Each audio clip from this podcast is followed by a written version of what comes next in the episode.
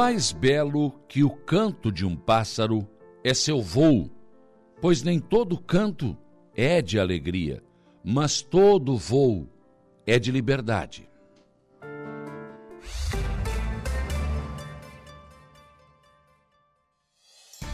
A informação, a opinião. Está no ar, dia a dia.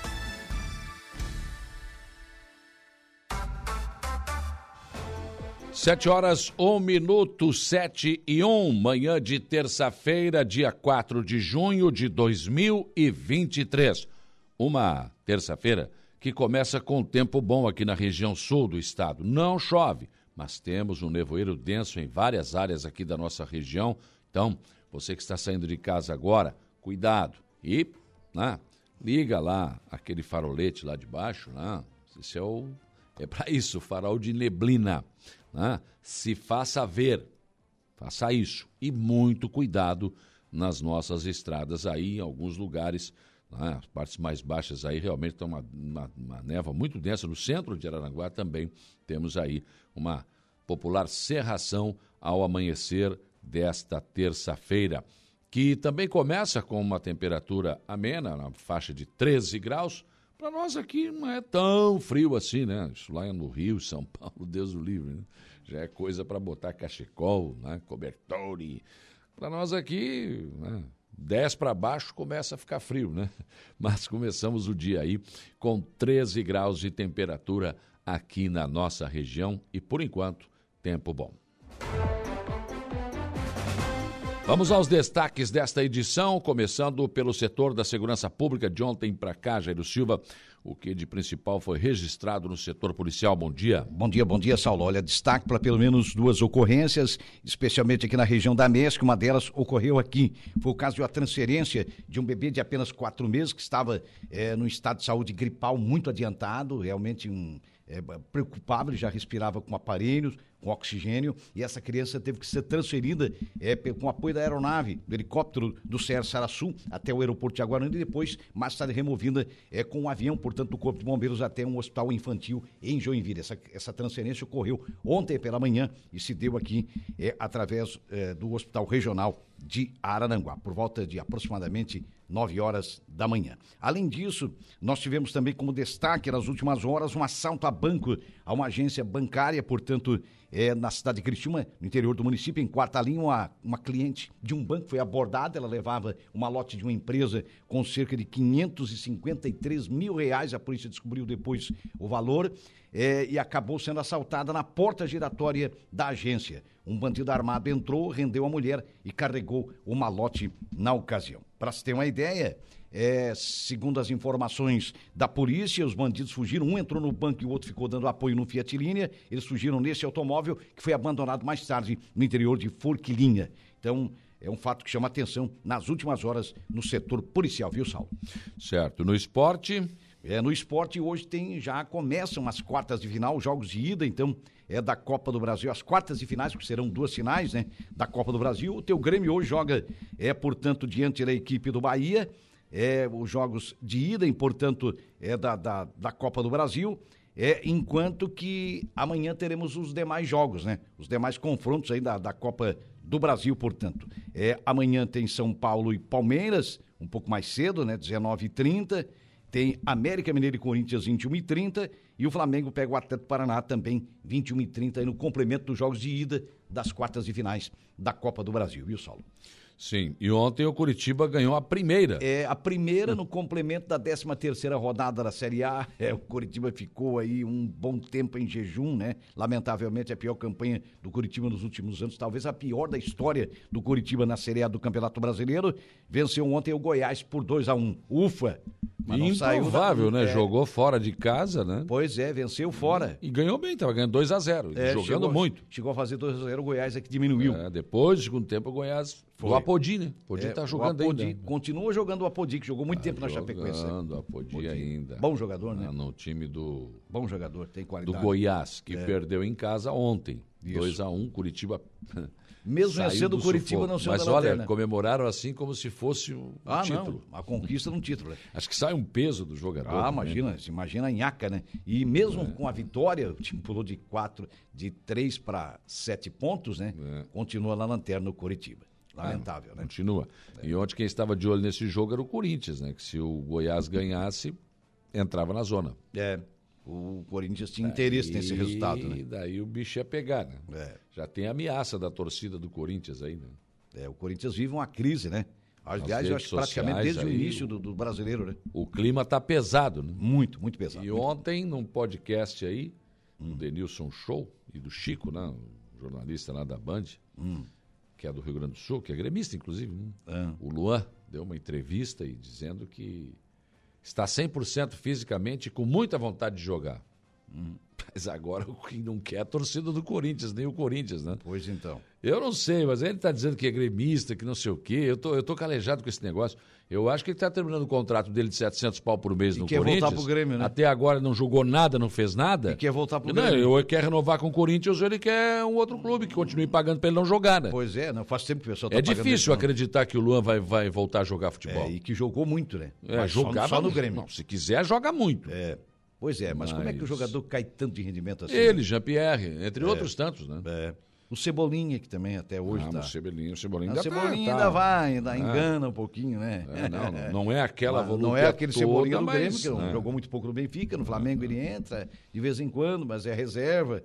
Sabe, mas o Luan é pior, a história do Luan é muito pior. É, é campeão, né? O melhor da América, de repente parou Pois de é, jogar de repente futebol. o cara despenca do 12 segundo andar, né? É complicado. É, é, Aí é danado, né? Enfim, mas ele O cara desaprendeu a jogar. como é, ele concedeu essa entrevista aí falando essas. Será que ele quer voltar tá, pro Grêmio? Tá 100%. Ele quer voltar pro teu não, Grêmio, Ele não? disse que quer voltar no time do o Corinthians. Grêmio não ter, quer, né? Ele quer ter uma oportunidade no time do Corinthians, enfim. e- ou. Ué, se ele, fizer, se ele fizer por merecer, não tem problema. Não, mas é que ele tá afastado, ele não tá nem treinando com o grupo. Ah, ele quer pelo menos voltar a treinar com o grupo. Então o É negócio tá ele mais pediu, feio ó. do que bater em mãe, né? Não, não, pra tá ele. difícil, tá difícil. É, é complicado. É uma pena, né? Uma pena que um jogador que jogou muito, né? E como é que chega nesse estágio, né, Saulo? É. E vem uma pergunta, né? A gente não sabe, é psicológico, é emocional, o que que é.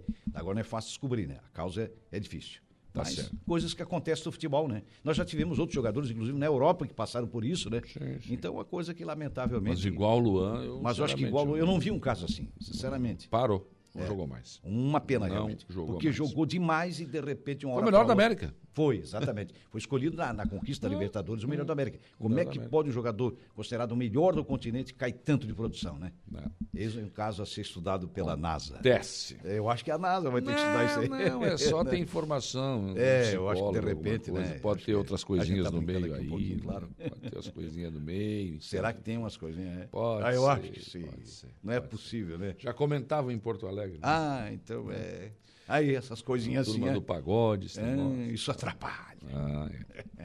Muito bem, Eugênio Silva volta ao programa daqui a pouco com informações de polícia. Uma da tarde tem as esportivas. Outros destaques desta edição. Estão abertas as inscrições para o processo seletivo para cursos técnicos dos Centros de Educação Profissionais SEDUP, da Rede Estadual de Ensino.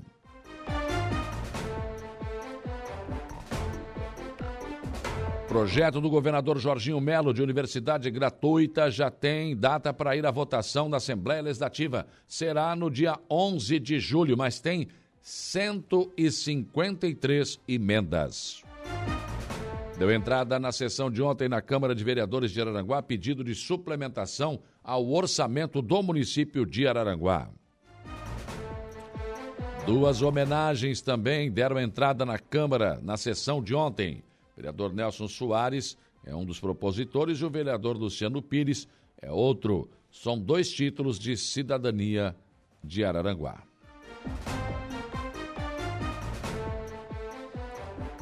Também na sessão de ontem, duas moções de reconhecimento foram votadas e aprovadas. Uma para a paróquia, os 175 anos da paróquia Nossa Senhora Mãe dos Homens, e outra ao Instituto Maria Schmidt, que administra o Hospital Regional e a Policlínica.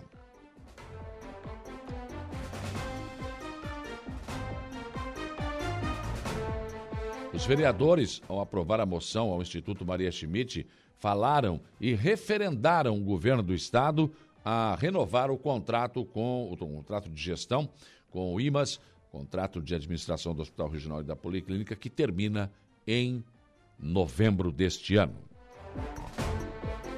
Chamado Grupo dos Oito, formado na Câmara de Vereadores de Araranguá no início da atual legislatura, está esvaziando.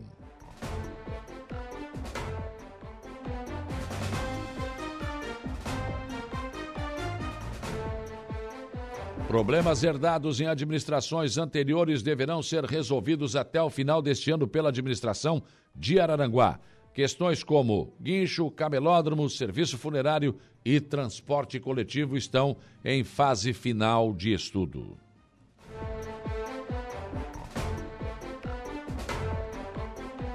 O nosso portal da Rádio Araranguá traz na sua capa, pelo PSD, Ricardo Guide quer disputar a prefeitura de Criciúma. Brigada Militar prende homem com arma e munições que seriam usadas para praticar homicídio em Tramandaí. Serviço aeromédico ajuda a transferir bebê fortemente gripado de Araranguá para o hospital de Joinville. Portal NSC Total Santa Catarina lidera crescimento econômico do país em abril e mostra índice do Banco Central. Portal ND+, Universidade Gratuita, será votada em 11 de julho na Assembleia Legislativa. Em nível nacional, o Correio Brasiliense traz na sua capa Formiga na Roça é campeã em concurso de quadrilha. Governadores põem pressão na reforma.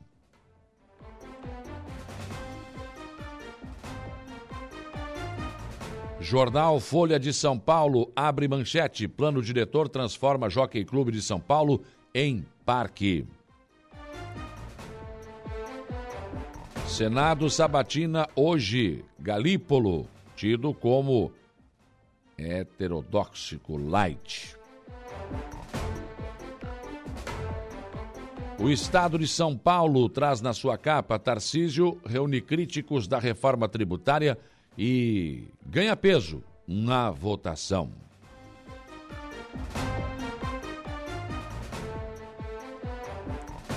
O Globo Rio de Janeiro traz na sua capa, ainda sem consenso com estados, Lira admite ajustes na reforma tributária.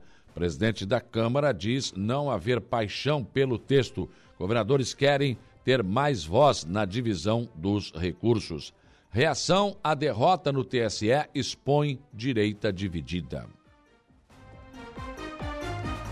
E o jornal Zero Hora Porto Alegre traz na sua capa: Lira busca apoios para a reforma tributária, governadores resistem. São os principais destaques desta terça-feira. Está apenas começando.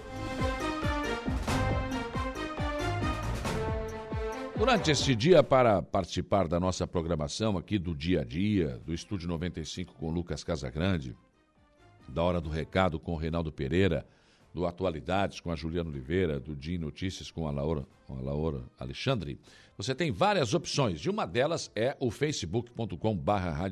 Você entra lá no Facebook, coloca facebook.com barra ou coloca só Rádio Araranguá, pronto. Você vai, você vai ter o nosso som e a nossa imagem na palma da sua mão e aí você pode interagir por ali, né? Deixe ali o seu bom dia, deixe ali o seu recado. Já está aqui a Mariléia Guedin Dias, bom dia. Júlia Terezinha Guise, Zé Pura, também o Júnior Bailão, Patrick Rodrigues, Dr. Fábio Estevão Machado, o Geraldo Cordeiro, Chico, Francisco Alves da Barranca, Eunice Farias, Giovanni Cordeiro, Rinaldo Silvério, Mazinho Silva, a Lorena Camargo da Paz. Toquei um radinho com um passarinho ali cantando, feliz da vida. Jane Felicidade, tenho fotos. Hoje está mais feio ainda o machucado, olha só. Ah, ela tá, antes tinha uma mensagem dela em cima aqui, dizendo o seguinte: Bom dia, Saulo Machado. Hoje quero aqui deixar minha reclamação e indignação. Eu faço caminhada todos os dias e minha rota, por muitas vezes, é a Avenida eh, do Centro Comunitário do Jardim das Avenidas. Ontem fui atacada por três cachorros. Quando vi, eles já estavam me atacando. Um deles me mordeu. E uma observação aqui: já presenciei uns cachorros atacando pessoas no pátio do hospital. Eh, tenho sim. Eh, Cinco, uns cinco mais ou menos. Bom, já falamos sobre isso aqui ontem, inclusive aqui no programa, né? É algo que precisa ser tomado uma providência. Não sei qual, mas ó, esses cachorros estão ficando agressivos, né? Daí é uma situação complicada. Tem que ver se é cachorro de rua mesmo, ou se é cão comunitário, ou se tem dono. Se tem dono, tem que responsabilizar o dono, né? Ou agora não é mais dono, não pode falar mais dono, né? É tutor agora, né? É muita frescura, né? É, no meu tempo, que chamar de negão. Ô, negão, vem cá, pega aqui. Agora não pode mais. Deus o livre. Nossa, tá louco, não pode. Enfim, tá. É o mundo moderno. Julian Antunes, bom dia. Bento Bittencourt, bom dia. Cida Alves, Marcelo e Rosana, Gorete Amaral, Sandra da Silva, Tânia Luzia Guimarães. Muitas pessoas conosco aqui no facebook.com. Outra opção, nosso WhatsApp, 489-8808-4667. Este aqui é o seu recado, Siegfried Germano Wegner já deixou um bom dia, o meu amigo Tucamaia também. Está aqui o Adelor, o árbitro José Valério do Nascimento, a Rita de Cássio, Johnny de Maracajá, enfim.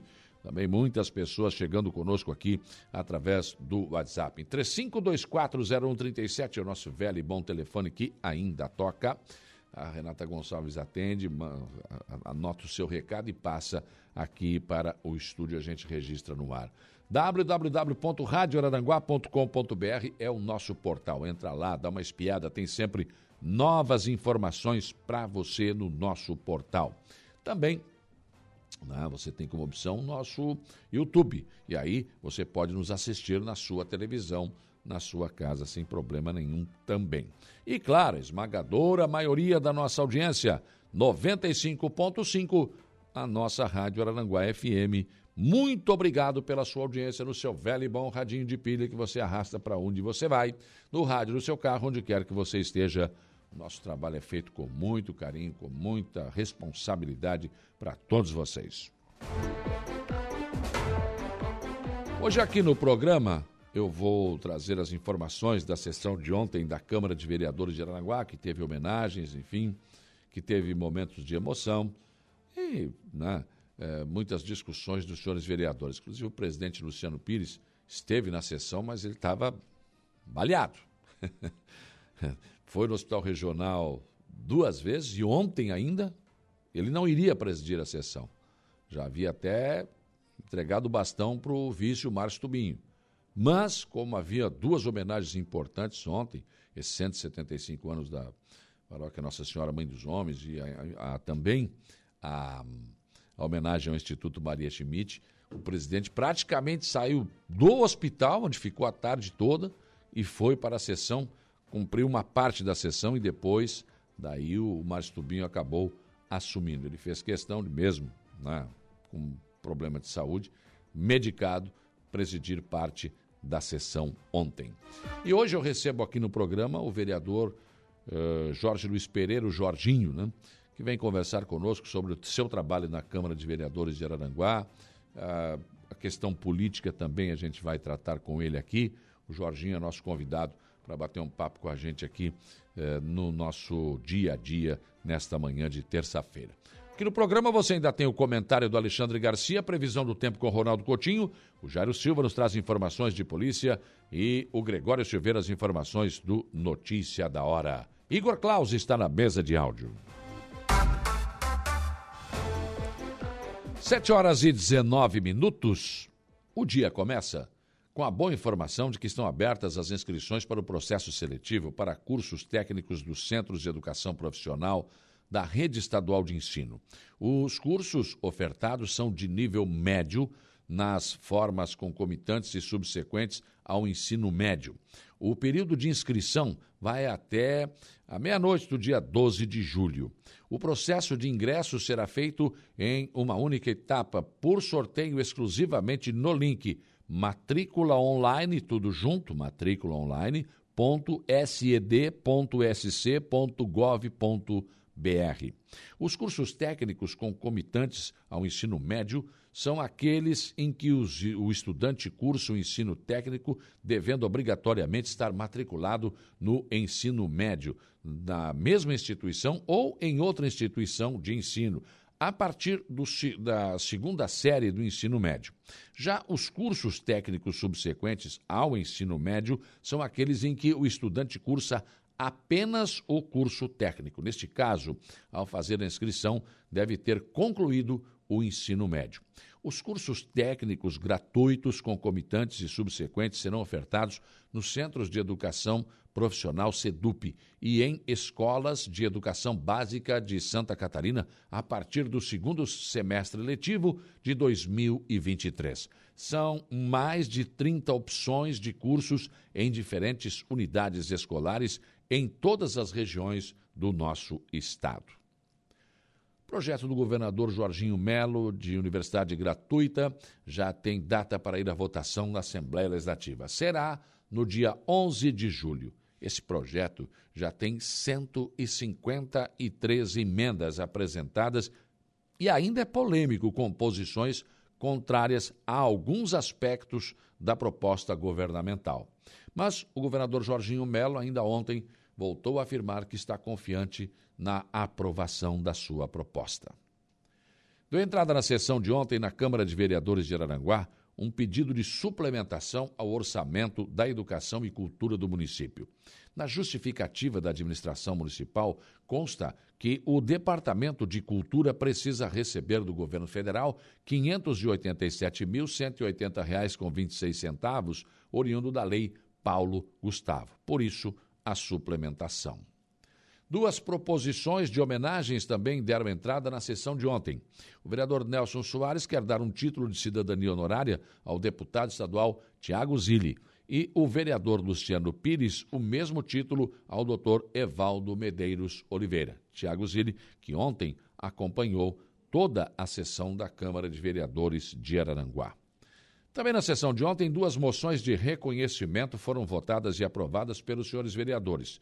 Uma moção de autoria da vereadora Lena Périco e do vereador Jair Anastácio, de reconhecimento aos 175 anos da paróquia Nossa Senhora Mãe dos Homens. A outra moção foi assinada por todos os vereadores e foi de reconhecimento ao trabalho realizado pelo Instituto Maria Schmidt, IMAS, na administração do Hospital Regional e da Policlínica. O vereador Jair Anastácio e a vereadora Helena Périco, autores da moção ao santuário, falaram sobre a importância do trabalho da igreja hum, e a história eh, que se confunde também com a história da nossa cidade. Durante sua fala, representando os demais padres presentes, o reitor do Santuário de Nossa Senhora Mãe dos Homens, padre Maxwell Mendonça, lembrou da caminhada da paróquia e da missão da Igreja Católica no seio da sociedade. O discurso também teve um certo tom de despedida, uma vez que o padre vai para a Itália. Já na homenagem ao IMAS, Instituto Maria Schmidt, que administra o Hospital Regional e a Policlínica, o vereador José Carlos da Rosa, o Neno Fontour, autor da moção, que também abriu para que todos os vereadores assinassem o que aconteceu, agradeceu ao administrador Christian Souza e a todos os funcionários do IMAS, muitos deles presentes nas galerias da casa, pelo excelente serviço que vem prestando à população de Araranguá. O vereador destacou que o hospital vem experimentando avanços desde que o IMAS assumiu a direção, principalmente durante a pandemia, quando o esforço de todos salvou vidas. Já o administrador do Hospital Regional, Christian Souza, apresentou números sobre avanços em atendimentos e agradeceu a parceria de todos os colaboradores que atuam na saúde da região. Ele começou a sua fala fazendo referência ao que disse o presidente Luciano Pires que o antecedão, que o antecedeu, perdão, eh, que estava sem dor devido ao atendimento que teve naquele dia, ontem mesmo, no hospital regional e terminou a sua fala emocionado. Boa noite a todos, prometo ser breve, até porque o nosso presidente está variado. É, cumprimentar a mesa, presidente vereador Luciano Pires, vice-presidente Márcio Tubinho, secretário de Irã, deputado estadual, um guerreiro pela saúde, Tiago Zilli, demais vereadores, é, autoridades e todos aqui presentes. É, realmente, na gestão do Instituto Maria Schmidt, o Hospital Regional de Aranguá tem caminhado a passos largos na construção é, de uma saúde de qualidade e resolutiva. Rapidamente passar aqui alguns números, já que os próprios vereadores citaram, comparando com o cenário anterior. O Hospital Regional passou de 27 especialidades para 46 especialidades. 370 funcionários para 600 funcionários dentro do mesmo contrato, 66 médicos para 152 médicos, 10 leitos de UTI adulto para 20 leitos de UTI adulto, 5 leitos de UTI neonatal para 18 leitos de UTI neonatal, 7 leitos de enfermaria pediátrica para 17, enfim, posso citar aqui vários investimentos, várias ampliações. Temos que melhorar, sim, temos que melhorar, temos que evoluir, precisamos de investimento. Mas é bom lembrar que em dezembro de 2017 o hospital estava fechado e restaram só as paredes. Então, é, essa construção foi da união de esforço de todo mundo. Então, quero agradecer aos vereadores, aos prefeitos. O prefeito César tem sido um parceiro.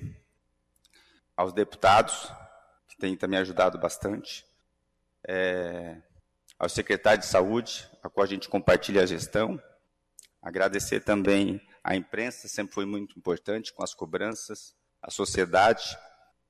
Mas agradecer especialmente aos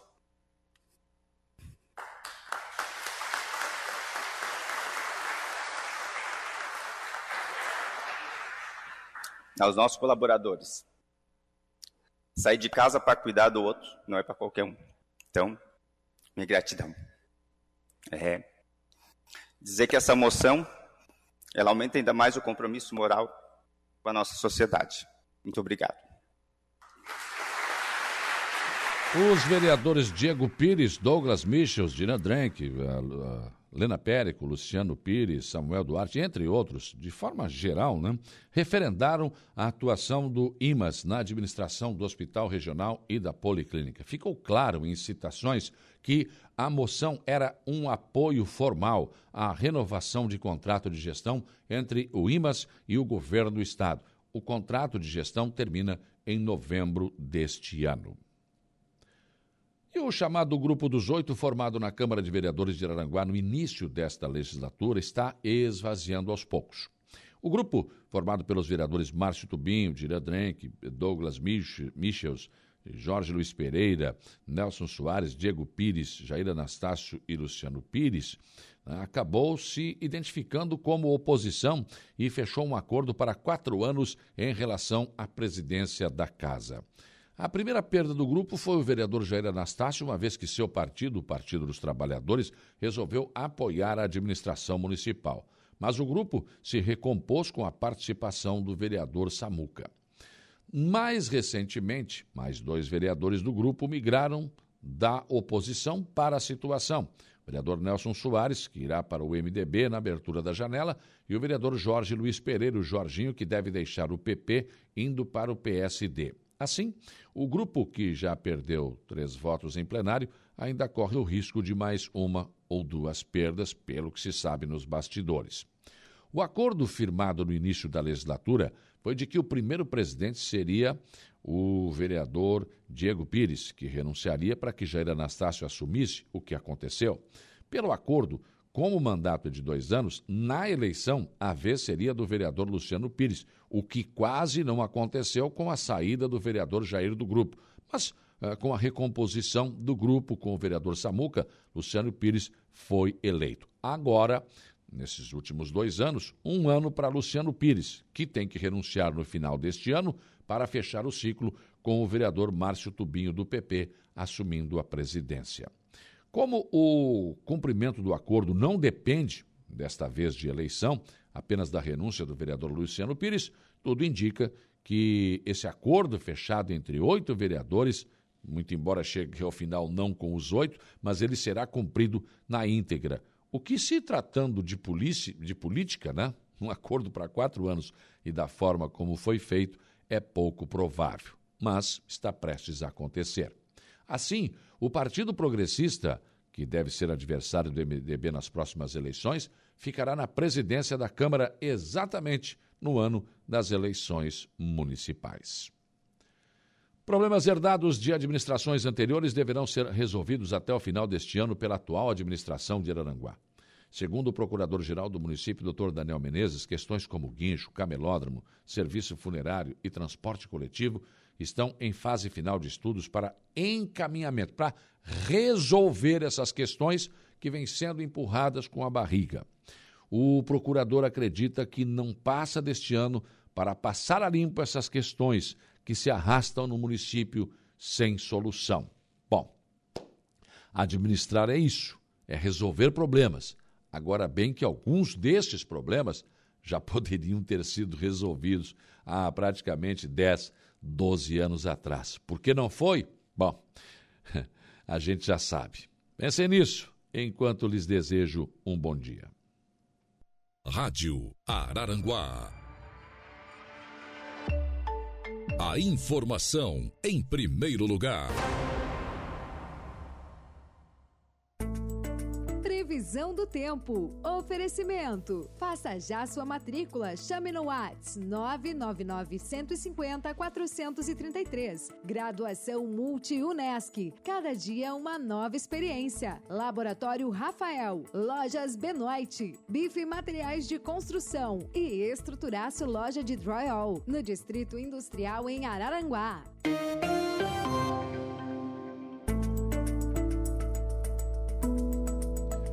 7h43, Ronaldo Coutinho, Serração, baixa sol que racha, é o que está acontecendo aqui hoje. Mas tempo bom por enquanto, bom dia. Bom dia. É, o dia segue aí com friozinho agora de manhã, mínimas entre 9 e 11 graus, algumas cidades aí do litoral sul entre 7 e 8. E aqui na Serra o frio está mais forte, onde em Bom Jardim está com quase 3 negativo. São Joaquim também já está na casa dos 0 grau tem, temos também ali na região de Painel com 2, 3 graus e Urubici também nessa faixa de 2, 3 graus. Então tá frio aqui na nossa região. E aí para vocês não passa muito dos 22, 24 graus, tempo bom. Tempo bom também na quarta e quinta, continua frio de manhã entre 7 e 10 graus e à tarde 24, 25 na quarta, 25, 27 na quinta. Sexta pode ameaçar alguma chuva já pela manhã ou à tarde podendo falhar, mas considerem já com risco de alguma chuva e trovada. O vento está querendo entrar o vento sul mais à noite. Poderemos ter vento sul forte no sábado, com chance de chuva e períodos de tempo bom, e temperatura em declínio. O mar fica ruim para navegação no fim de semana. Domingo mais para bom, com temperatura mais baixa. Da Climatea, Ronaldo Coutinho comentário de Alexandre Garcia. Oferecimento: Cicobi Crediçuca, Hackley Limpeza Urbana, Alcidino Joalheria e Ótica e Gênios Veículos. 7h47, bom dia, Alexandre Garcia. Bom dia. Na CPMI, o senador Sérgio Moro está insistindo com mais um requerimento pela convocação do general G. Dias, que era o chefe do gabinete institucional de Lula, ministro-chefe. Como se sabe, ele foi visto circulando por lá, enquanto Lula estava em Araraquara, enquanto o ministro da Justiça estava olhando pela janela do seu gabinete no ministério. Sérgio Moro quer saber o seguinte, com base num documento que o Exército enviou agora, no, no dia 30, para a Comissão Parlamentar de Inquérito, a pedido da comissão, explicando que a tropa estava em prontidão do Comando Militar do Planalto, eu cre... É, diz ali duas unidades, deve ser o Batalhão da Guarda Presidencial e o Regimento de Cavalaria de Guardas, que são as guardas do Palácio do Planalto, guarda cerimonial e guarda de segurança, embora não seja a segurança é, mais próxima pessoal do presidente Lula. E, enfim, que só foi avisado e por telefone, é, verbalmente, às 12 e 5, aliás, às 11h54, quase ao meio-dia do dia 8 de janeiro. É, Sérgio Moro lembra que o próprio é, general G. Dias, no depoimento à CPI da, do Legislativo de Brasília, é, disse que admitiu que cancelou avisos da ABIN que foram enviados nos dias 6, nos dias 7, nas vésperas. Não? Ele próprio disse também que não via, não podia falar de nenhuma responsabilidade de Anderson Torres, que está em prisão domiciliar. Assim como o comandante de operações da PM, o coronel Naime, está preso, sem, sem motivo nenhum que não seja o da ex-mulher dele, mulher dele de, há mais de uma década, né, que pegando no pé dele, parece que disse que ele ia fugir, não sei o quê. Né? E ele está aí, se apresentou. Ele estava de folga e se apresentou. E na hora que se apresentou, vestiu a, vestiu a farda e foi e agiu, foi ferido, inclusive. Bom, mas aí o, eles, o exército esclarece que chegou um pelotão primeiro do BGP, depois vieram mais 182 soldados às 12h30. Agora, às 14h50, o pessoal começou a entrar no Palácio do Planalto, pela rampa e pelo térreo. Depois chegaram mais tropas que fizeram prisões e, e, e evacuação do prédio. Então ele está sendo chamado para explicar. Agora, entre nós aqui, a grande explicação é a seguinte: por que os governistas, ou seja, a liderança do governo, comandou essa votação, por 22 votos, negou a, o requerimento de convocação do general G. Dias. É, deve ser pelo mesmo motivo pelo qual o governo não queria mostrar as imagens, não queria CPI, e a gente, a gente fica se perguntando: será que ninguém avisou o presidente que ele saiu de Brasília nesse dia? Então deveria ficar no Alvorada para comandar a proteção do palácio. Foi para Araraquara. Tudo isso intriga muito o pessoal da, da CPI, CPM e, e os eleitores, de um modo geral, os cidadãos brasileiros. Né? Foram 22 votos impedindo a convocação de, de G. Dias, que agora se insiste para ele vir. O, a CPI aceitou, mas ele está protelando a data da vinda. A gente fica se perguntando por quê. Falando outra coisa de justiça, Bolsonaro entrou com um recurso é, na justiça eleitoral é, contra a condenação dele e o recurso vai ser examinado pelo presidente da justiça eleitoral, Alexandre de Moraes. Ainda pode ter embargo, pode ter agravo, mas quando a pessoa entra com recurso, não tem embargo nem agravo. É um negócio, se correr o bicho pega, se ficar o bicho come, né? mais ou menos essa a situação de Bolsonaro, que tudo indica que é irreversível. E bem diferente daquela de Dilma, que ao ser condenada, não ficou inelegível por oito anos, como manda a Constituição. Expressamente, claramente, com todas as linhas da língua portuguesa, que é a língua do Brasil, pelo artigo 13 da Constituição. Até hoje, a gente tem que lembrar isso, que foi uma sessão presidida pelo presidente Supremo, eh, Ricardo Lewandowski, e o Senado presidido por Renan Calheiros e a maioria dos senadores optou por rasgar a Constituição. De Brasília, Alexandre Garcia. Notícia no ponto. Dia a dia.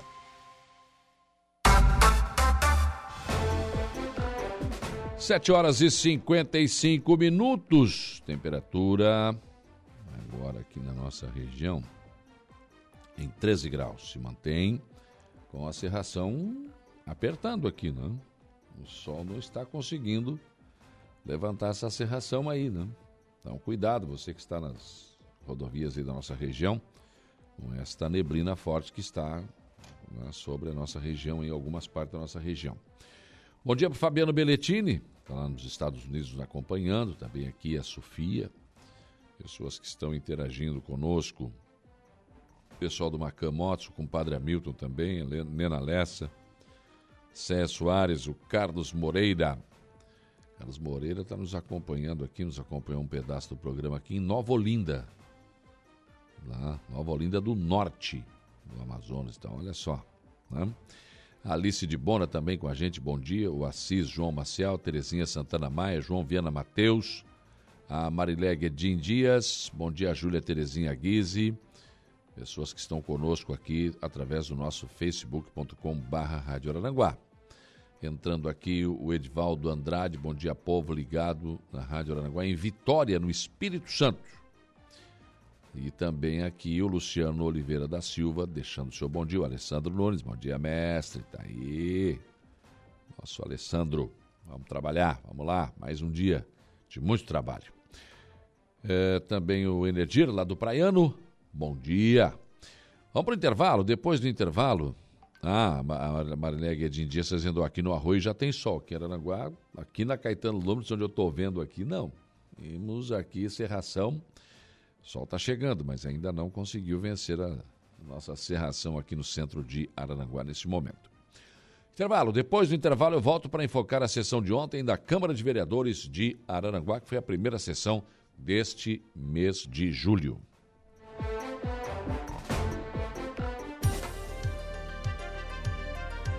Rádio Araranguá 95.5.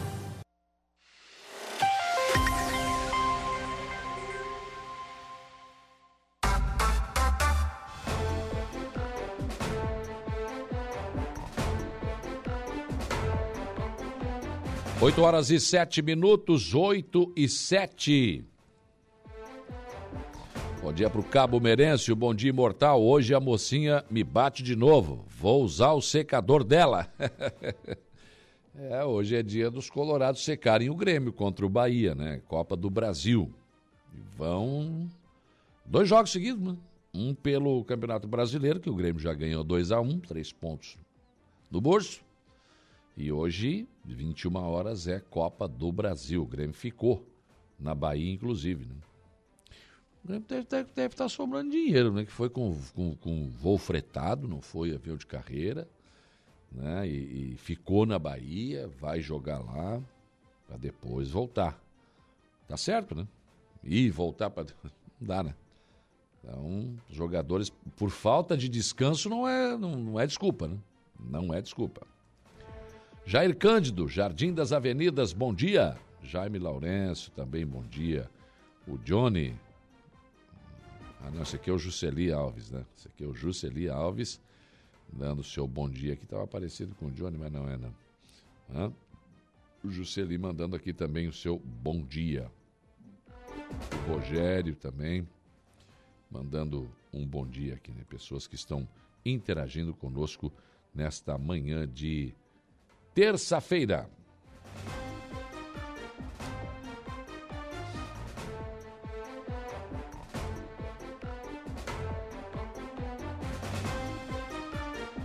Pois ontem foi noite de sessão na Câmara de Vereadores de Araranguá, foi a primeira sessão deste mês de julho. E na ordem do dia ontem, uma, um projeto de lei ordinária de autoria do vereador Nelson Soares, que visa a denominação de ruas uh, existentes no bairro Operária, ruas que não tinham nome. Então, a Rua A, uh, número 13, ficou como o nome de Rua do Rua Pinheiros. A Rua B ficou com o nome de Inês Elias de Souza. A Rua C, é, para Rua Anjos, ficou com o nome Rua Anjos. A Rua D, para Rua, uh, Rua Flores. E a Rua E ficou com o nome de Rua Manuel Antônio de Souza. Foram as homenagens prestadas ontem é, em relação ao nome de ruas no bairro Operária pelo vereador Nelson Soares. Também uma moção de autoria da vereadora Helena Périco e do vereador Jair Anastácio, uma moção de reconhecimento alusiva aos, alusiva aos 175 anos é, de, da paróquia Nossa Senhora Mãe dos Homens em Araranguá. O vereador Jair Anastácio, em nome também da autora vereadora Helena Périco, foi à tribuna falar sobre a justificativa desta moção. De um século e meio de história de fé, devoção e cultura religiosa. É, e nós sabemos que a expressão religiosa, a expressão devocionária, a expressão de fé de um povo, ajuda também a formar a sua cultura, a sua identidade cultural. Por isso que aqui, o que se faz hoje, é, ultrapassa, é, Padre Maxwell, é, as raias da, da dimensão religiosa, né? Mas a gente acaba aí avançando na, na dimensão cultural, na identidade histórica do nosso município. Aliás, Araranguá, né, é, curiosamente, Araranguá comemora mais de 140 anos, mas Nossa Senhora Mãe dos Homens, né, a, a, a freguesia 175 anos, ou seja, a história de fé, a manifestação religiosa do nosso povo é mais antiga do que a própria história política emancipatória do nosso município. Bem, o padre Maxwell, que representou os demais padres né, da paróquia, eh, falou em nome do santuário e apresentou a gratidão eh, sobre a história eh, da paróquia de Nossa Senhora Mãe dos Homens. E teve um tom também de despedida, uma vez que ele vai para a Itália. Gratidão a todos que nesses 175 anos fizeram de suas vidas verdadeiras páginas do Evangelho. Gratidão a todos os que se ofereceram e se oferecem conosco para construir o que temos na nossa paróquia santuária e em nossas comunidades. Gratidão aos religiosos e religiosas da Casa Madre Regina, do Colégio Murialdo, por toda a presença e testemunho de vida consagrada neste lugar. Gratidão aos nossos catequistas, liturgistas, ministros leigos, missionários do dízimo, coordenadores, ecônomos e a tantos que estão nos movimentos eclesiais e serviços de pastoral que sustentam o nosso apostolado pela oração, pelo zelo, pelo comprometimento. Nós estamos de passagem aqui, todos nós estamos de passagem neste mundo, e o que mais importa é o bem que nós fazemos. Naturalmente, como Igreja Católica, a nossa missão primeira é trabalhar pela salus animarum, a salvação das almas. A Igreja de Cristo que subsiste na Igreja Católica não é uma associação, não é uma ONG. A sua natureza está em acolher e evangelizar. E mais do que nunca, essas são as notas que caracterizam a acolhida, a misericórdia, o testemunho. Por isso, muito obrigado a todos que nestes 175 anos construíram o que temos hoje. Aqueles que estão chegando, dando o seu sim. Muito obrigado. Bem, depois os vereadores também eh, discutiram e aprovaram uma moção que foi de autoria do vereador José Carlos da Rosa, o Neno Fontoura,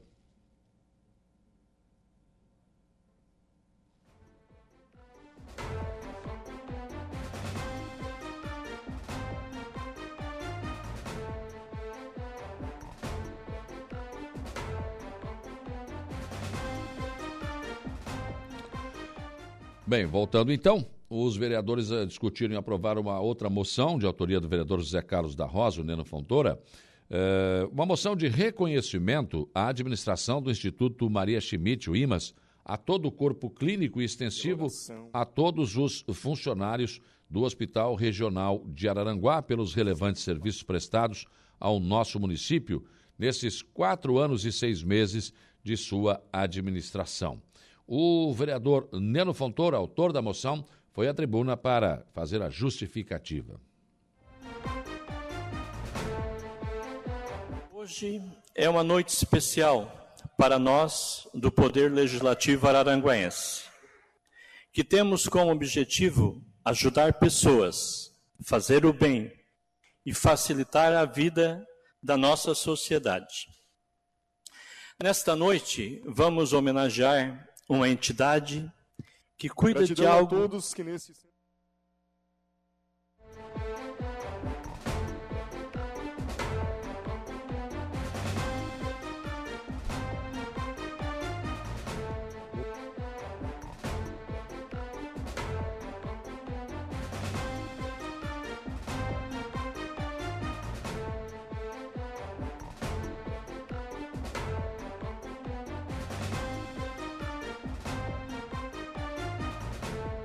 Bem, nós tivemos um problema aqui, vamos tentar novamente trazer aqui então a palavra do vereador José Carlos da Rosa, o Neno Fontoura.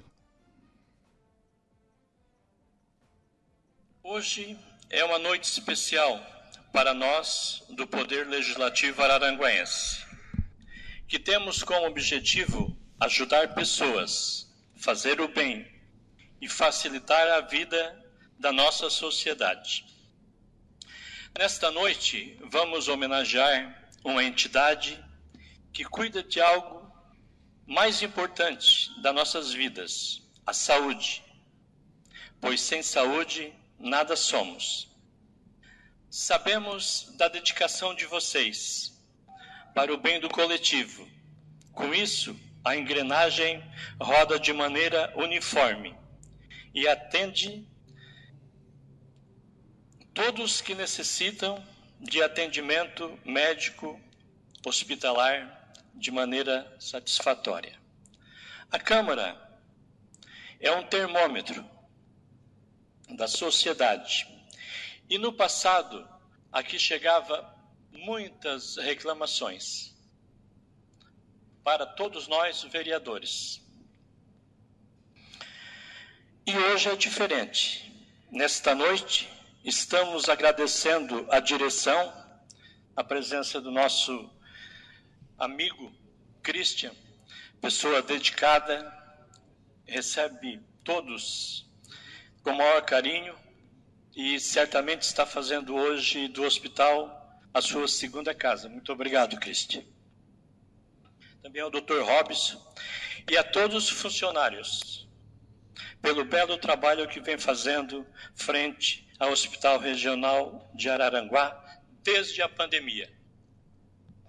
Este agradecimento da Câmara é de toda a sociedade araranguense, pois nós somos representantes do povo.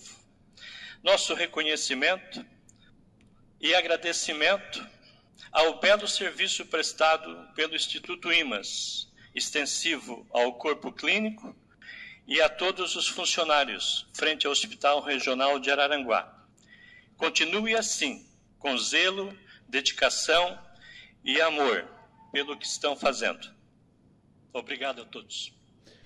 Bem, também ainda ontem, durante a sessão, o vereador Luciano Pires uh, disse que ele estava na sessão somente por causa desta homenagem, da, da homenagem também à paróquia Nossa Senhora Mãe dos Homens, porque ele esteve com problemas de saúde nos dois dias anteriores. E ainda na tarde de ontem esteve no hospital regional e que estava na sessão sem dor devido ao atendimento que recebeu no Hospital Regional de Araranguá. Mas eu queria cumprimentar todos vocês, muito obrigado uh, por tudo que vocês fazem, pelas pessoas que, que vão até o Hospital Regional. Christian, estou vendo a, a, Renata ali te acompanhando, uh, eu sei o quanto tu trabalha, eu te conheço fora do hospital regional, eu te conheço quando está lá no morro, lá no teu momento de descanso no sábado, mas está com o celular ligadinho o tempo todo. Eu queria falar para vocês que eu não viria na sessão hoje. É, quem estava no hospital regional até agora no final do dia pôde me ver lá desde de manhã. Eu fui sexta, eu fui ontem e eu fui hoje de novo. E eu só vim na sessão hoje aqui para poder agradecer vocês pessoalmente aqui. Eu não viria tinha avisado já o Márcio Tubinho, que é meu vice-presidente, para que ele tocasse a sessão. Tinha falado com o Nélio, secretário da casa, que eu não poderia estar presente hoje, mas eu estou medicado, estou sem dor e é por isso que eu estou aqui agora. Poderia falar mil coisas aqui para vocês, que nós vamos falar com o deputado, que nós vamos falar com o governador, que nós vamos fazer moção para todo mundo, para que o IMAS continue, mas eu quero simplesmente agradecer vocês. Muito obrigado por tudo que vocês fazem, por todas as pessoas que pisam no Hospital Regional de Arananguá. Muito obrigado. O administrador do Hospital Regional, eh, o Christian Souza, apresentou alguns números e avanços que a Casa de Saúde obteve a partir de que o IMAS assumiu a direção. E, claro, também fez agradecimentos e se emocionou quando citou a participação de todos os colaboradores. Ele começou exatamente eh, falando sobre o que mencionou o presidente ali, né, que realmente teve problemas de saúde na tarde de ontem, mesmo assim foi atendido no Hospital Regional e esteve na Câmara. Boa noite a todos, prometo ser breve, até porque o nosso presidente está variado. É, cumprimentar a mesa, presidente vereador Luciano Pires, vice-presidente Márcio Tubinho, secretário de Irã, deputado estadual um Guerreiro pela Saúde, Tiago Zilli, demais vereadores, é, autoridades e todos aqui presentes. É, realmente, na gestão do Instituto Maria Schmidt, o Hospital Regional de Aranguá tem caminhado a passos largos na construção é, de uma saúde de qualidade e resolutiva. Rapidamente passar aqui alguns números, já que os próprios vereadores citaram, comparando com o cenário anterior, o Hospital Regional passou de 27 especialidades para 46 especialidades, 370 funcionários para 600 funcionários dentro do mesmo contrato, 66 médicos para 152 médicos, 10 leitos de UTI adulto para 20 leitos de UTI adulto, 5 leitos de UTI neonatal para 18 leitos de UTI neonatal, 7 leitos de enfermaria pediátrica para 17, enfim, posso citar aqui vários investimentos, várias ampliações. Temos que melhorar, sim, temos que melhorar, temos que evoluir, precisamos de investimento. Mas é bom lembrar que em dezembro de 2017 o hospital estava fechado e restaram só as paredes. Então, é, essa construção foi da união de esforço de todo mundo. Então, quero agradecer aos vereadores, aos prefeitos. O prefeito César tem sido um parceiro, aos deputados, que têm também ajudado bastante, é, ao secretário de saúde, a qual a gente compartilha a gestão. Agradecer também à imprensa, sempre foi muito importante com as cobranças, a sociedade, mas agradecer especialmente aos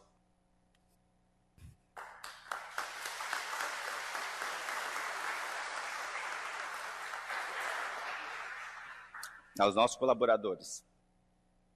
Sair de casa para cuidar do outro não é para qualquer um. Então, minha gratidão. É dizer que essa moção ela aumenta ainda mais o compromisso moral com a nossa sociedade. Muito obrigado.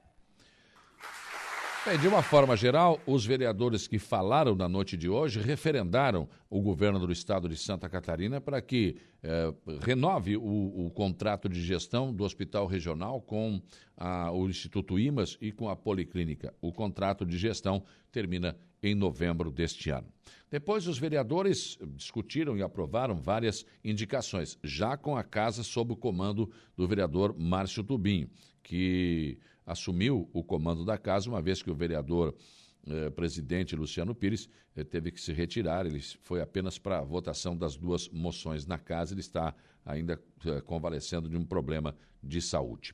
Ah, o vereador Zico aprovou indicação pedindo elaboração de projeto para a pavimentação com lajotas e colocação de rede pluvial e saneamento básico na rua Antônio Bernardo, no bairro Polícia Rodoviária. O vereador Jair Anastácio pediu elaboração de projeto e construção de área de lazer no espaço institucional do loteamento Beletini, no bairro Lagoão. O vereador Luiz da Farmácia pediu revitalização com reutilização das lajotas da rua Dona Caridade, eh, bem como rua Irineu Borhausen no trecho compreendido entre a Dona Caridade e a Avenida Engenheiro Mesquita, aqui no centro. O vereador Nelson Soares pediu reparos na pavimentação de lajotas nas ruas João Inácio Costa Vitório, uh, Vitório Manuel Bosa, uh, Vitor Nunes Costa e na Travessa Paulino Luiz Pereira, no bairro Barranca. O vereador Samuca pediu a criação de uma quadra de basquete 3x3 em local já existente na Praça Cesare Sibien, no bairro Cidade Alta.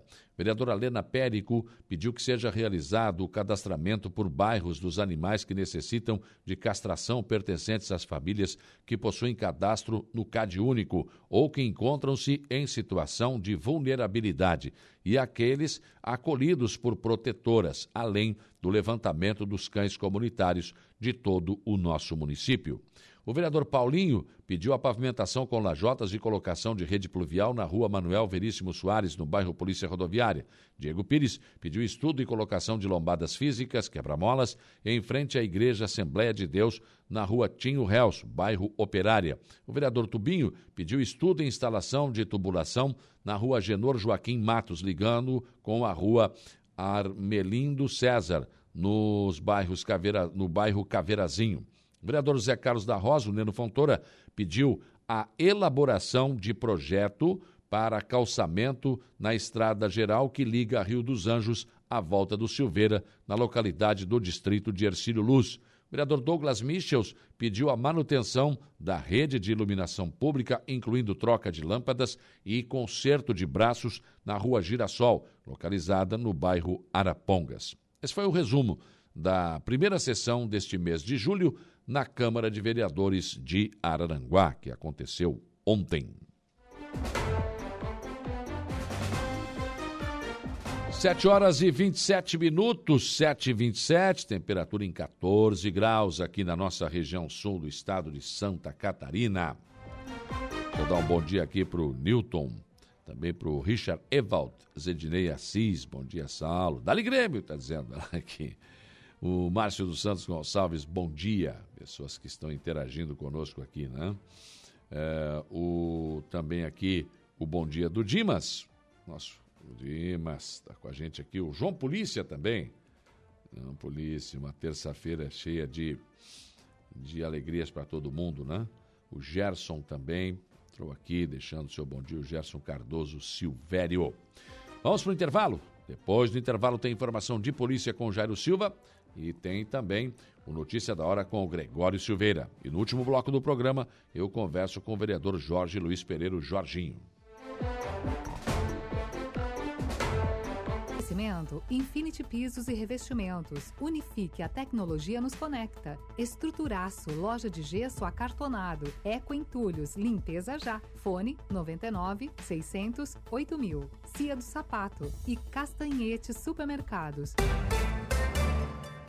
8h41, informação de polícia, Jairo Silva. Olha, Saulo, uma lote de cliente roubado em agência bancária de Criciúma tinha mais de 500 mil reais. Olha, uma lote de dinheiro roubado por criminosos em uma agência bancária no bairro Quarta Linha, em Criciúma, na manhã de ontem, segunda-feira, dia 3. Tinha pelo menos no total 553 mil reais. O dinheiro seria entregue por uma cliente que foi abordada na porta giratória do banco por um criminoso armado. Após o crime, o homem foi até um veículo Fiat Linha e fugiu em direção à BR-101. A polícia Polícia Militar acredita que outros dois homens que estavam no Fiat Linha estavam envolvidos também na ação criminosa. Ainda conforme a Polícia Militar, outra vítima que se encontrava no local seguiu suspeitos até as proximidades do Shopping Pórtico na BR-101, onde perdeu os assaltantes de vista. As buscas pelos criminosos continuam.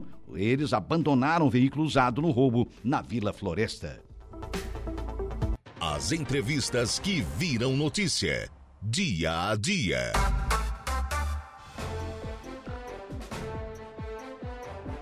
8 horas e 44 minutos, temperatura em 14 graus aqui na nossa região sul de Santa Catarina. Caiu de novo. Eduardo Souza, bom dia, Saulo. Boa terça-feira.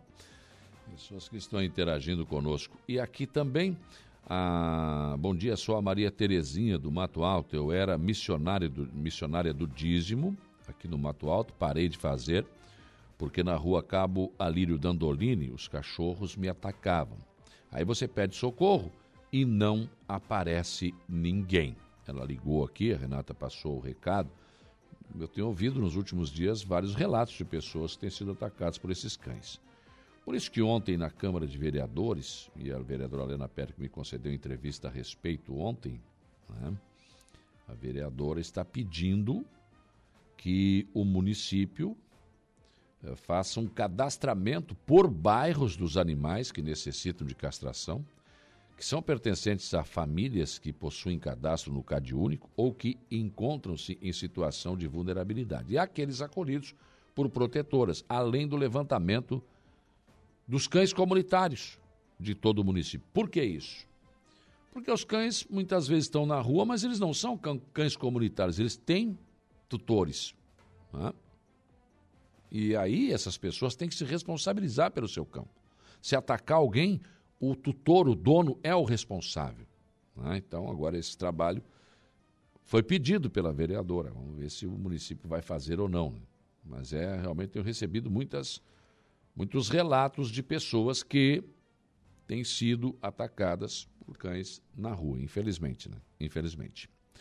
Universidade do Estado de Santa Catarina divulga calendário para o segundo semestre de 2023. Gregório Silveira, bom dia. Muito bom dia, Saulo. Muito bom dia. Olha, é isso mesmo. A UDESC vai anunciar aprovados e lista de espera do vestibular em 12 de julho. Muito bem, o Gregório Silveira nos traz agora notícia da hora. Depois nós vamos para o intervalo e na volta eu converso com o vereador Jorge Luiz Pereira, o Jorginho. Notícia da hora. Oferecimento: Giasse Supermercados, Laboratório Bioanálises, Lojas Colombo, Rodrigues Ótica e Joalheria, Mercosul Toyota e Bistrô e Cafeteria, Hotel Morro dos Conventos. A Universidade do Estado de Santa Catarina, a UDESC, vai publicar a primeira chamada dos candidatos aprovados no vestibular de inverno 2023 e as listas de espera no dia 12 de julho e a partir das 19 horas. Na página oficial udesc.br/vestibular. Os aprovados deverão se matricular entre 12 e 14 de julho. O segundo semestre letivo de 2023 da graduação da UDESC vai iniciar as aulas no dia 31 de julho, conforme calendário acadêmico. No site oficial, os candidatos já podem conferir os editais de matrícula da primeira chamada e os calendários de matrícula das chamadas subsequentes. Nessa edição, o vestibular tem duas formas de ingresso: pela prova presencial e pelo histórico do ensino médio. No total, foram 6.433 candidatos inscritos para 1.188 vagas pelas duas formas de seleção. O número de vagas do vestibular representa 75% do total do próximo semestre, pois os demais, as demais serão preenchidas pelo Sistema de Seleção Unificada, o SISU. Eu sou Gregório Silveira e esse foi o Notícia da Hora. De volta com Dia a Dia.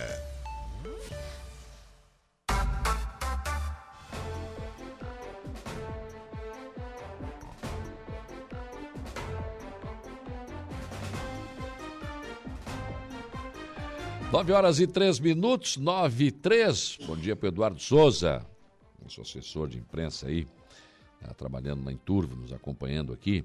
A Marne Costa, bom dia, salve seus ouvintes. Um abraço especial para o meu marido Nadinho, que está de aniversário hoje. Pois então, um abraço ao Nadinho. Né?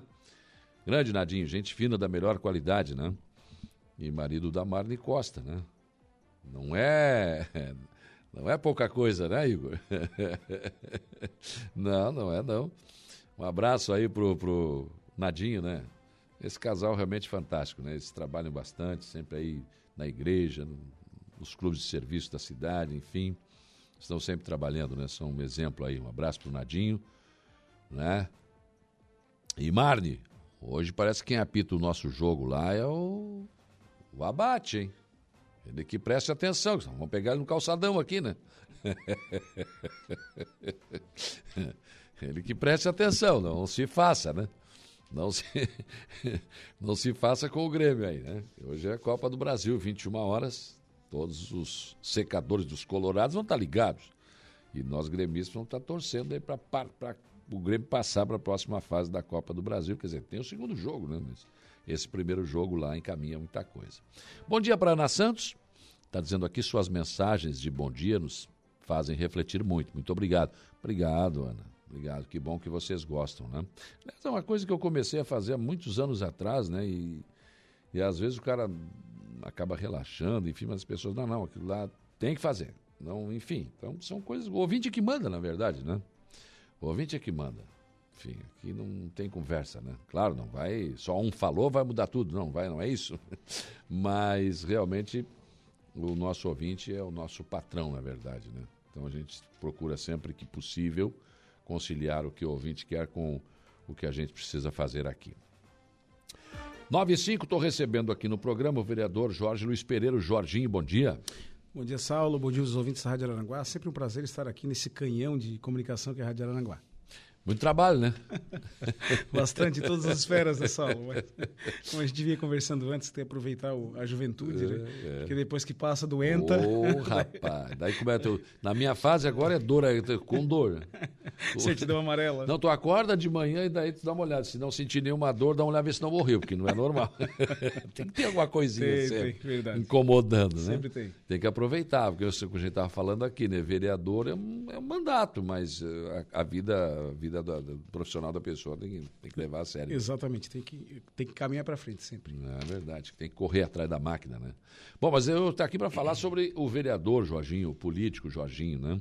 É, qual é a avaliação que você faz do seu mandato que você conseguiu realizar até agora, né? Estamos, por incrível que pareça, ano que vem a eleição de novo, né, homem? Muito rápido, Saulo. Esse ano realmente foi um ano é, que foi atípico, esse, esse mandato passou muito rápido, a gente sentiu uma, uma evolução muito grande do, do primeiro mandato, foi o mandato tampão, é, assumimos lá no, no, sexto mês de mandato, é. ocupando uma vaga que não era nossa, né? a justiça Sim. determinou, a gente assumiu é, e conseguiu obter êxito na última, na, no último pleito. É, nos elegemos, é, contrário ao prefeito César hoje, que a gente sempre conversa e, e, e fala com, com o pessoal na prefeitura que a gente tem que pensar na cidade, acabar sim. com esses projetos políticos de poder e sim pensando sempre para frente da cidade. E a gente começou a caminhar em 2020 é, com uma série de projetos interessantes. Nós tínhamos acabado de. Estávamos saindo da pandemia quando assumimos o, o segundo mandato, ali no meio da, no final da pandemia. Nós tínhamos algumas intenções de, é, de conversações com a questão dos impostos, que a gente bateu muito firme nessa questão, nessa tecla, Saulo. Por entender que era um momento difícil financeiro e econômico do país, da, da cidade. Que não seria o momento, teu entendimento foi esse. Exatamente, não seria o momento, mas também a gente refletiu e entende é, que nossa cidade, ela já é uma cidade médio, é, médio porte. Nós precisávamos realmente de algumas é, de alguns tapas em cima da mesa de, de, alguma, de um administrador com mais pulso firme né, que pudesse fazer algumas alterações que a gente naquele momento não, não, não gostava. Né? Fiz até uma campanha na época, já pedi desculpa para o prefeito, para quem eu me exaltei, eu acho que a gente é, falta um pouco de experiência também, mas a gente não fez por mal, fez para ajudar, claro. mas entendo né, que nós, com a nossa briga do, do, do congelamento dos impostos, né, com a isenção do, do, do, imposto para o aposentado, que o prefeito César também retornou, né, criou alguns outros critérios que são importantes, é, a não a não não criação de é, do refins, que a gente sempre foi contra isso, mas também entendemos que há mas, momentos... Mas fez o social, né? Exatamente, fez o social que é importante, mas também entendemos que há momentos, Saulo, que precisa botar ordem na casa. A gente que é empresário sabe que se deixar é, é despesa ah. é, igual, é igual unha, se não cortar ela cresce. então tem, a gente tem que fazer algumas adequações e hoje a gente entende que a, a, o passo municipal, o poder público é, e a vida privada da gente, a empresa, ela só muda os moldes, mas a forma é a mesma, é receita, sim, sim. despesa, diminuir para poder sobrar para fazer investimento na cidade. Então a gente caminhou de uma forma, vem crescendo, vem evoluindo e agora vem em outro momento, o segundo momento, né, que é um momento que é importante para a gente disputar uma eleição, quem sabe, em 2024, ou estar tá ajudando os novos amigos para que a gente, a cidade possa crescer e que essa corrente que foi quebrada, Saulo, de paradigmas, né, que foi, é, que foi mudado muito, muito o modo de pensar. A gente via cidade grande como Criciúma, Tubarão, primeiro ano de mandato bombando de obra, e nós aqui, infelizmente, era só no último ano, Sim. e olhe lá, as máquinas trabalhavam... com empréstimo, de, né? é, exato, empréstimo. As obras trabalhavam, as máquinas trabalhavam com os faróis ligados. Hoje mudou a situação, a gente consegue fazer um planejamento realmente para execução e a cidade vai crescendo conforme ela tem que crescer. Agora, vereador, é, essa, essa coisa é muito complexa, né? Porque a prefeitura ela não tem nada para vender. Na sua empresa, o senhor tem algo a vender Exato. e tem que vender e buscar mercado. A prefeitura não. Ela vive do imposto, ela vive do alvará, ela vive do fundo de participação dos municípios, do retorno do ICMS, enfim. Então a prefeitura que não arrecada não tem dinheiro. Não tem dinheiro, tem que ter criatividade, Saulo. Pois o gestor é. hoje, o gestor ele tem que ser criativo. Ele tem que correr atrás, ele tem que buscar emenda parlamentar, ele tem que reduzir realmente aquilo que não é investimento próprio no município, que é, é o que está sendo feito. É, com, com austeridade na questão das licitações, revendo alguns contratos que são desnecessários para a administração pública, assim sobrou dinheiro e pode ver que foi investido na cidade e a cidade está crescendo bastante. Inclusive, por exemplo, você, pode escolher um prefeito que também não cobra imposto, né? Deixa para lá e deixa acumular dívida e também não faz nada. Exatamente. Ou então um que cobra, mas dá resultado. é, que é muito difícil quebra de paradigma. É, não, é difícil, é... é difícil, a gente entende. Por exemplo, essa questão do refis, eu sempre questionei isso. Puxa, eh, quer dizer que então eu não pago, o outro paga em dia, recebe o seu desconto. Mas, Exatamente. enfim, eu deixo a restar lá no final, sem juros, sem multa, sem nada. Então, para que eu vou pagar em dia? É bem assim, Saulo. Eu estou sendo incitado a não pagar em dia. Né? É isso aí. e isso, mas isso é uma coisa que é meio antipática. Politicamente não seria né, recomendável para um prefeito. Exatamente. Tem que ter coragem para fazer. Tem. E eu acho que o prefeito fez no momento certo. É, a gente né, esperneou, a oposição esperneou porque é o papel da oposição também. Sim, a gente claro, sabe que, é, que a unanimidade ela, ela é burra. É interessante o prefeito também trabalhar sempre com uma oposição, né, posição inteligente, uma oposição que, que saiba é, falar aquilo que, que, né, que está vendo. Então, por isso que hoje a gente está né, até com uma boa aproximação com o prefeito, com o vice-prefeito, uma conversação, por entender, Saulo, que projetos políticos eles têm que fazer sentido. Uhum. É, e junto com o prefeito César, a gente correu uma eleição em 2012, a gente sempre, a família sempre foi, é, sempre foi militante né, da, das políticas públicas que o César tentou ser prefeito em 2012, não conseguiu. E tinha um excelente relacionamento com, com o ex-vereador, ex-presidente da Câmara, o Daniel Viriato, tenho ainda um excelente relacionamento. Ele não é mais candidato. E a gente começa a fazer uma avaliação. É, a gente tem que fazer sentido. Eu tenho que estar num projeto que eu realmente é, me identifique com o projeto. Claro. Então a gente começa a repensar essa questão de 24. Uhum. Bom, Marilda Vicente, bom dia. O Lei do, o Lei do, Mar... o Lei do Mar Azul, né? Lei, nosso, nosso Vanderlei, vereador do Arroio de Silva.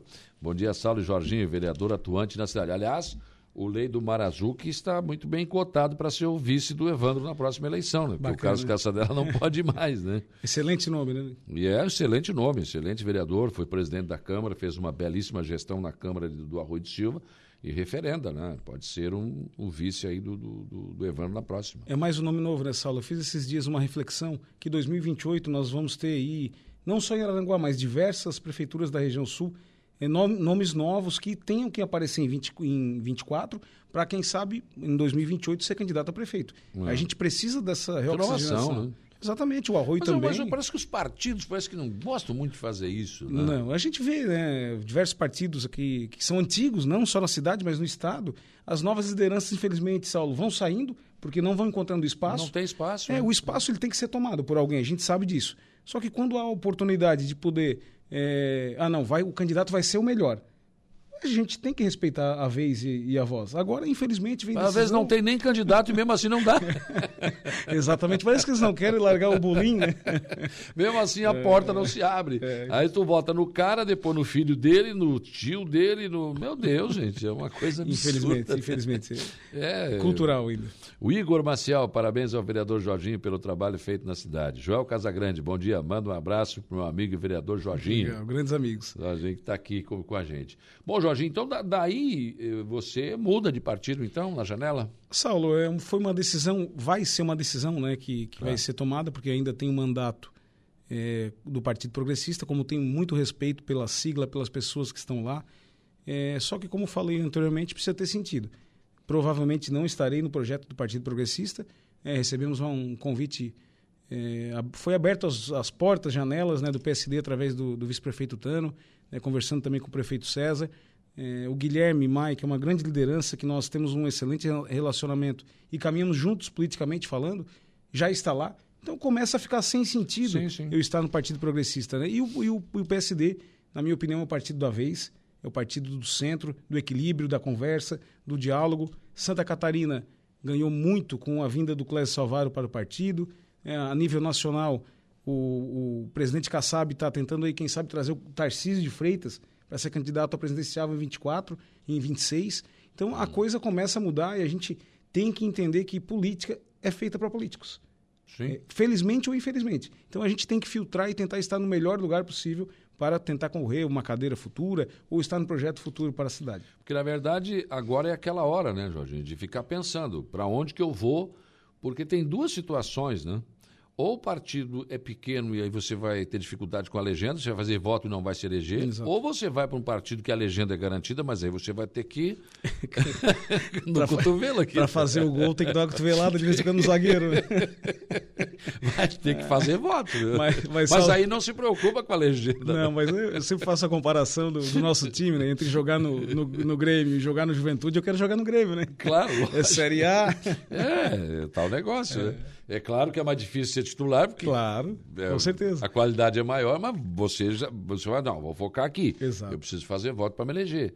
E eu acho que é esse, esse o teu pensamento. É esse o intuito, é esse intuito. Na última vez né, a gente fez uma troca de partido, também não errei, consegui acertar, fiz uma loucura, troquei água para o vinho, deu certo.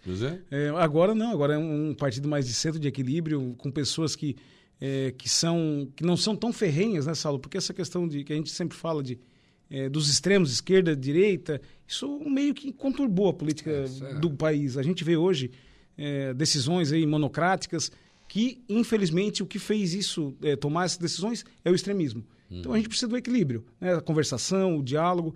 A gente começa a mudar a postura entendendo que o nosso país ele tem que mudar. Se não mudar, a gente vê a economia está ladeira abaixo, altos juros.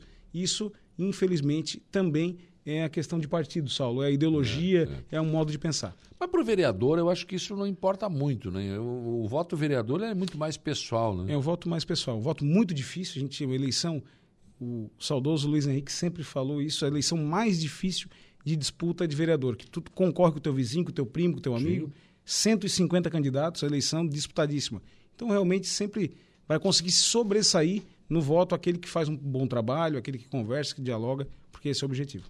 Claro. que é, é o que, o que é o que acaba se sobressaindo, né? Exato. É aquela coisa muito mais particular. E aí o cara, não, ele tá no partido tal. Não, não interessa. Eu, eu gosto do Jorginho, eu vou votar no Jorginho, Jorginho. Não, eu não gosto do Jorginho, não vou votar, acabou. Eu não tenho o que fazer. Não. Uma coisa que eu, eu sempre falo com alguns amigos, né? Não, não por, é, por não gostar das pessoas, bem pelo contrário, mas o partido que eu não vou estar é o PT. Esse eu não quero estar.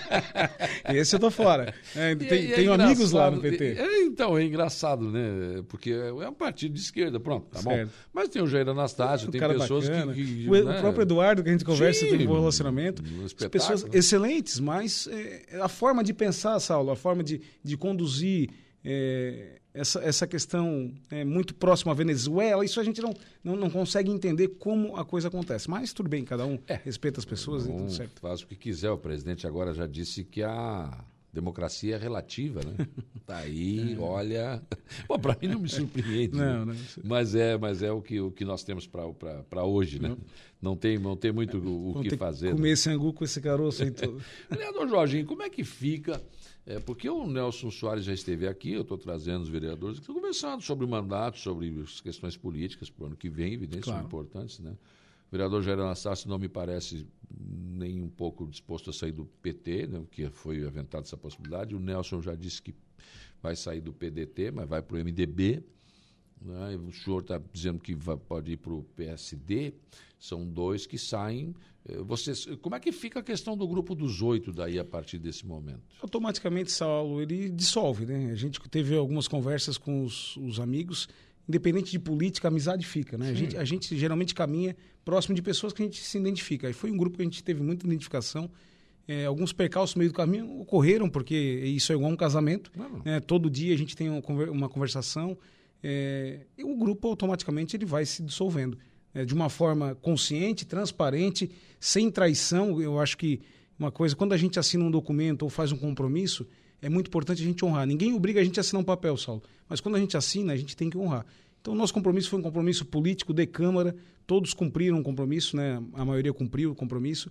Nosso compromisso foi, foi firmado, foi feito, e daqui para frente é, é vida que segue. Sempre falo lá para os vereadores de primeiro mandato: senhores, somos concorrentes, independente onde estivermos. A gente tem que ser amigo, tem que ser colega, parceiro, mas a gente tem que entender que lá na frente, dois meses, eh, a gente vai ser um contra o outro aqui. Claro, Então cada um faz você seu tá no mandato. mesmo partido, mas eu quero me eleger também, então quer dizer. é- é cada, um cuida, cada um cuida do seu mandato, porque lá na frente eh, vai ter rusgas, vai com todo mundo, é Vai, natural. Vai ter chute na canela, Vai, vai, ter obrigado. Para fazer o gol é obrigado, não tem o que fazer. Então o grupo automaticamente ele vai se dissolver. Né? A gente, eu conversei com o prefeito César, com o Vicitano também sobre essas questões. É, que a minha intenção realmente é dar, é dar sustentação ao governo, projetos que são interessantes, como eu fiz até hoje. Sempre com, com coerência. Não houve uma oposição. Não. Sempre com coerência, entendendo que o prefeito vai pedir um, um projeto que é interessante para a sociedade, eu vou votar a favor e vou dar discurso parabenizando. Agora, quando não for bom, Saulo, eu não vou votar contra. né? Graças a Deus a gente não tem nenhum vínculo com o governo na questão cargo e tudo mais. né? A gente não quer. A gente quer realmente ajudar, porque a cidade a gente viu uma evolução. E teve evolução. A gente tem que, a gente tem que Reconhecer que, tem que reconhecer. A gente não faz parte hoje do grupo, mas entende que foi necessária essa mudança. Agora, é, esse, esse grupo, eu já acompanhei muitos grupos na Câmara, né? de grupo dos oito, dos, teve dos nove, teve dos seis, né? e nenhum conseguiu sobreviver tanto tempo quanto esse. Foi. Eu vou fazer essa ressalva. E outra situação, um pouco provável de acontecer que um, um, digamos, um acordo político para quatro anos seja cumprido. É Exato. muito difícil. Muito difícil. Principalmente numa Câmara de Vereadores, né?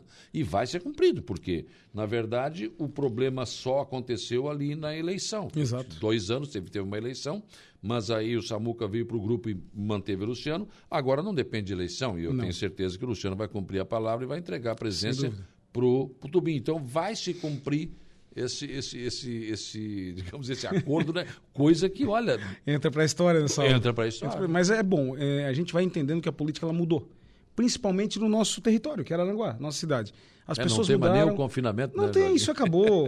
É, Para uma votação de Câmara se escondia em hotel, Não. deixava o celular guardado, isso não Marcar, existe. né, né? Marcar. Então, assim, a- as pessoas mudaram, né? A gente vai hoje conversar com, com o Passo Municipal pedindo benefício para a sociedade. A gente não vai pedir para a gente. né? Antigamente acontecia, né? a gente escuta relatos aí. E hoje a Câmara limpou. Então, assim, é um momento diferente, Saulo.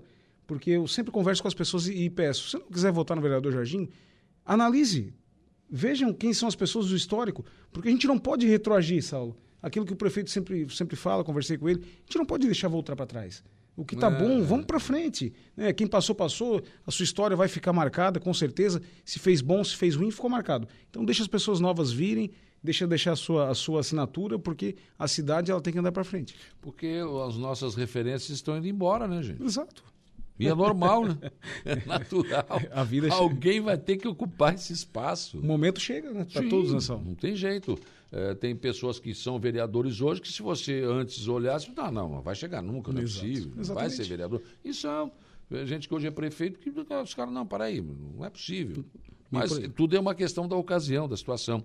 Sérgio Luiz, bom dia. Um abraço ao Saulo e ao Jorginho. Tá, Sérgio. Também aqui, bom dia, um abraço ao meu amigo e grande vereador Jorginho, sucesso da caminhada, o Major Marcolim. Grande, grande Marcolim, meu amigão É. E o. Samuca, eu estou desconfiado com ele. Ele escreveu uma mensagem aqui e apagou. Samuca. Olho nele. Grande pessoa, um cara que a gente conheceu. Ô, Samuca, Jesus sabe que tu escreveu, hein? Samuca também cumpriu a palavra, um cara Sim, muito sim. correto e a gente Foi torce muito muito pressionado, né? Muito, muito, muito. É, Isso ainda acontece nessa aula, a gente entende é, que o passo municipal ele quer ter é, uma maioria, mas os poderes são independentes. Eu acho que o legislativo É, hoje caminha muito bem. O, o presidente Luciano faz uma boa conversação com o passo municipal. As reivindicações dos vereadores são para a comunidade, então é interessante esse, essa pressão da Câmara de vez em quando no município para que as obras saiam. É uma, uma pressão sadia. né? Ninguém quer fazer oposição por fazer, por bater, não. A gente quer porque precisa mel- um melhoramento. Então, quando, quando o pessoal começa a baixar a bola na Câmara, a gente entende que o município está indo bem. É, porque não adianta você brigar ou, ou questionar a obra feita, né? Fica Não. difícil, né? Engenheiro de obra pronta, né? não dá. né? fica, fica meio complicado. Bom, mas assim que abrir a janela, então, você muda, deve PSD. Provavelmente irei migrar ao PSD, é, por entender também que é projeto futuro de partido, por entender que essa sigla é uma grande sigla né, no país inteiro e no Sul, ela vai precisar se oxigenar também, Saulo. É, hoje na- no Partido Progressista é, tem o deputado Zé Milton em Sombrio, também vai precisar se, se oxigenar, mas entendendo com a grande liderança do prefeito Clésio Salvador de Criciúma, do deputado Júlio Garcia e diversas outras lideranças que vêm compor esse grupo, a gente é, se sente confortável e seguro de estar no projeto com o PSD. Sim. O Samuca voltou aqui, só eu apaguei, eu tinha mandado no teu WhatsApp, tá aí. Mandei agora aqui no da rádio. Bom dia, Saulo, um abraço, meu amigo Jorginho, grande parceiro na Câmara. Verdade. Então, tá, Samuca, a gente até está tá, tá elaborando um projeto, Saulo, nós participamos, o Samuca faz parte de um grupo de, é, de, de arrancada, eu faço Sim. também, a gente tem, tem caminhão de arrancada, então a gente vai, vai se organizar aí para esse ano, para quem sabe o ano que vem a gente possa conquistar é, um, parte, um parque de arrancadas para Aranguá. Pois é, foi feito ali na. na- na- na- Eu até coloquei a tua fala na- no boletim da Câmara aqui, chamando para aquele evento que aconteceu. Mas eu não acho, não estava muito. Eu passei por ali, tava, não estava muito. Assim, não tinha guarda-rei, não tinha nada, aquilo que tem lá no. na- digamos, no, na arrancada. de caminhões ali, não estava muito perigoso aquilo ali, não. Saulo, no- o nosso esporte hoje, eh, comparando com, com carro, o caminhão, ele é mais seguro do que carro. Nós temos um Santo Antônio, eh, o cinto de quatro pontas, capacete, todo o sistema de anti-incêndio, é bem seguro. Eh, sobre essa- essas questões de guarda-reio, claro que tem que ter, mas a FAUESC, que é a Federação Catarinense, É, ela homologou estava lá, pista, né? presidente, homologou, homologou. Mas ali foi mais uma apresentação, ninguém botou o Não pé na bomba é, injetora né, para acelerar, mas é uma cria-se uma tendência. Eh, Final de semana a gente estava no Autódromo Internacional do Velopark, participamos lá do evento de arrancada de caminhões, tinha mais de Tu 10 ficou mil pessoas. que- que lugar? Sétimo colocado. Ó, tá bom, tá bom. A gente está evoluindo, está evoluindo. Mas a nossa ideia, Saulo, é trazer para cá, porque a gente lá, mais de 10 mil pessoas e gente do Brasil inteiro. Então a gente consegue trazer turismo, um turismo diferente. Sim, É um turismo que gasta bem, que vem comer, vem beber, vem dormir, se hospedar, consome combustível. Então traz uma tendência nova. E o prefeito César Vistano eh, concordam com essa tendência. A gente vai fazer uma reunião provavelmente semana que vem com representantes da FAUESC para tentar conseguir um pedaço de terra, E fazer um negócio bem feito. Bem, de asfalto, uma coisa profissional realmente, que possa trazer. Porque já tem a da, da- na areia, já tem a do Arroio de Silva. Pode Já fazer tem. uma de asfalto. Isso, aqui, o, né? o arroio já é uma festa consagrada. Sim, a gente consagrada. quer fazer uma etapa no asfalto, no arroio, daqui a pouco duas vezes por ano, excelente. Quanto mais para a gente que é do esporte, melhor.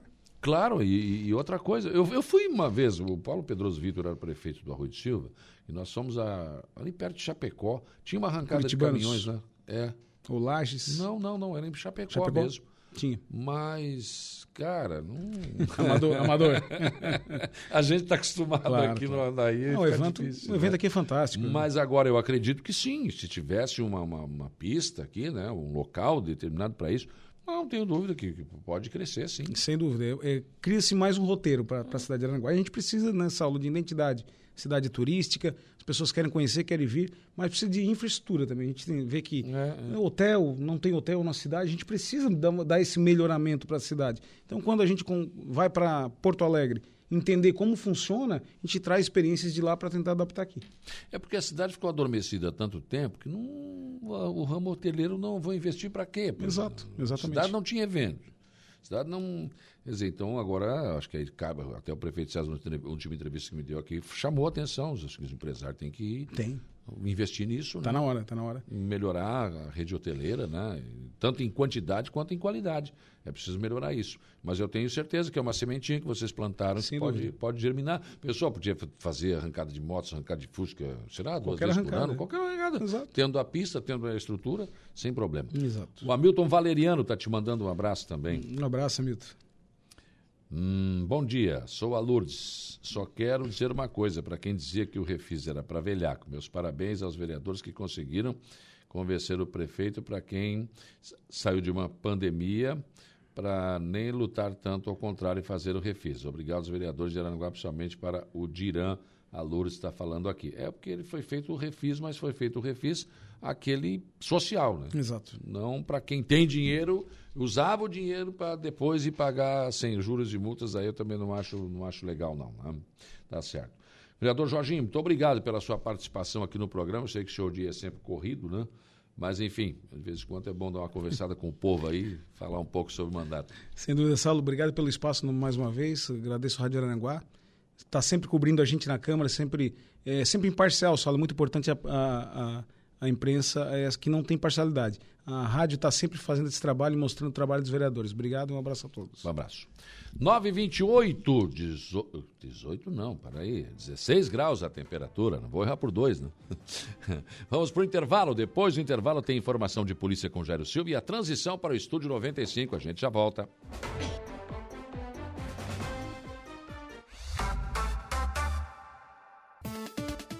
Oferecimento, vigilância radar, pontão das fábricas, estruturaço, loja de gesso acartonado, eco entulhos, limpeza já, fone 99 600 8000, Cia do Sapato e Castanhete Supermercados.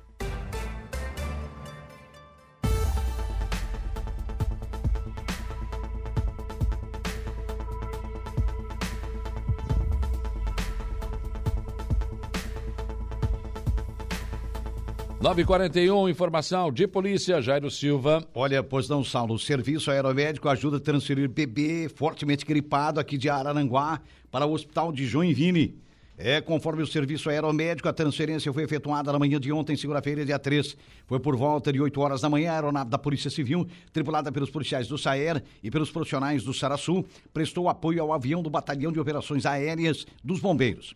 A operação tinha por objetivo a transferência de um lactente de quatro meses, um bebê, que apresentava um quadro gripal de 12 dias, evoluindo com piora ventilatória. O bebê se encontrava estável, com leve esforço para respirar, dependendo de oxigênio. A criança estava internada no hospital regional, sendo direcionada então para o hospital infantil Dr. Gesser Amarante Faria, em Joinville. A equipe do Saraçu avaliou o lactente, nesse caso a criança, no hospital regional, aqui em Arananguá, removendo então o paciente até o aeroporto Humberto Guizo Bortoluzzi, em Jaguaruna, onde a aeronave Arcanjo 6, o avião do batalhão dos bombeiros, esperava para dar continuidade à viagem até Joinville.